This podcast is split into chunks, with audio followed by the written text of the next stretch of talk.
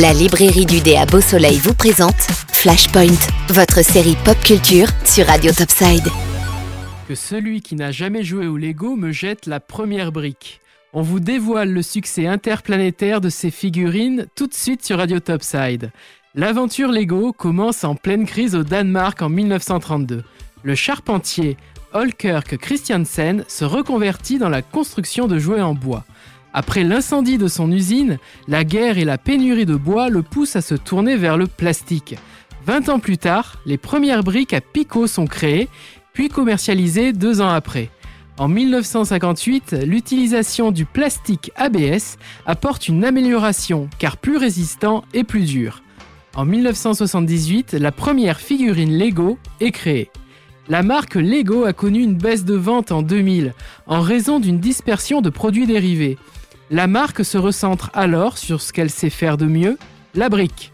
En 2014, Lego devient la marque numéro 1 des jouets devant Mattel, avec un chiffre d'affaires de 3,83 milliards d'euros.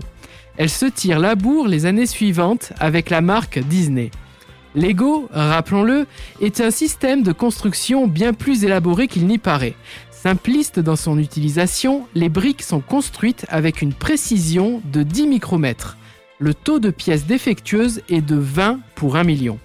En 2018, soucieuse de l'impact environnemental, la marque développe des briques en plastique végétal. Conçues dans le laboratoire de recherche de la firme, pour répondre à la demande des consommateurs, ce matériau durable est élaboré à partir de canne à sucre. Lego est également un générateur de records. Le set le plus cher est celui du Faucon Millennium de Star Wars d'environ 800 euros. La Tower Bridge de Londres, homologuée par le Guinness Book, s'évalue à près de 6 millions de briques. La Tower Bridge de Londres, homologuée par le Guinness Book, s'évalue à près de 6 millions de briques. Le Lego Store le plus proche de chez vous se situe à Cap 3000 de Saint-Laurent-du-Var et une exposition annuelle a lieu sur Monaco, le Brick Live. En local, sur Menton, une petite entreprise a vu le jour. Il s'agit de Bricks for Kids, franchise qui permet de développer les capacités motrices par le jeu pour les enfants. Elle est dirigée par Emmanuel et Sébastien, deux auditeurs de Radio Topside. La marque Lego a développé une stratégie commerciale incroyable. Les premiers thèmes parleront bien sûr à nombre d'entre vous, que ce soit les Lego Castle, Pirates ou dans l'espace.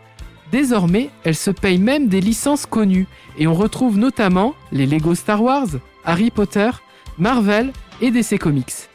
En 2017, au cinéma est sorti Lego Batman le film, récoltant une recette de 312 millions de dollars et pour un budget de 80 millions.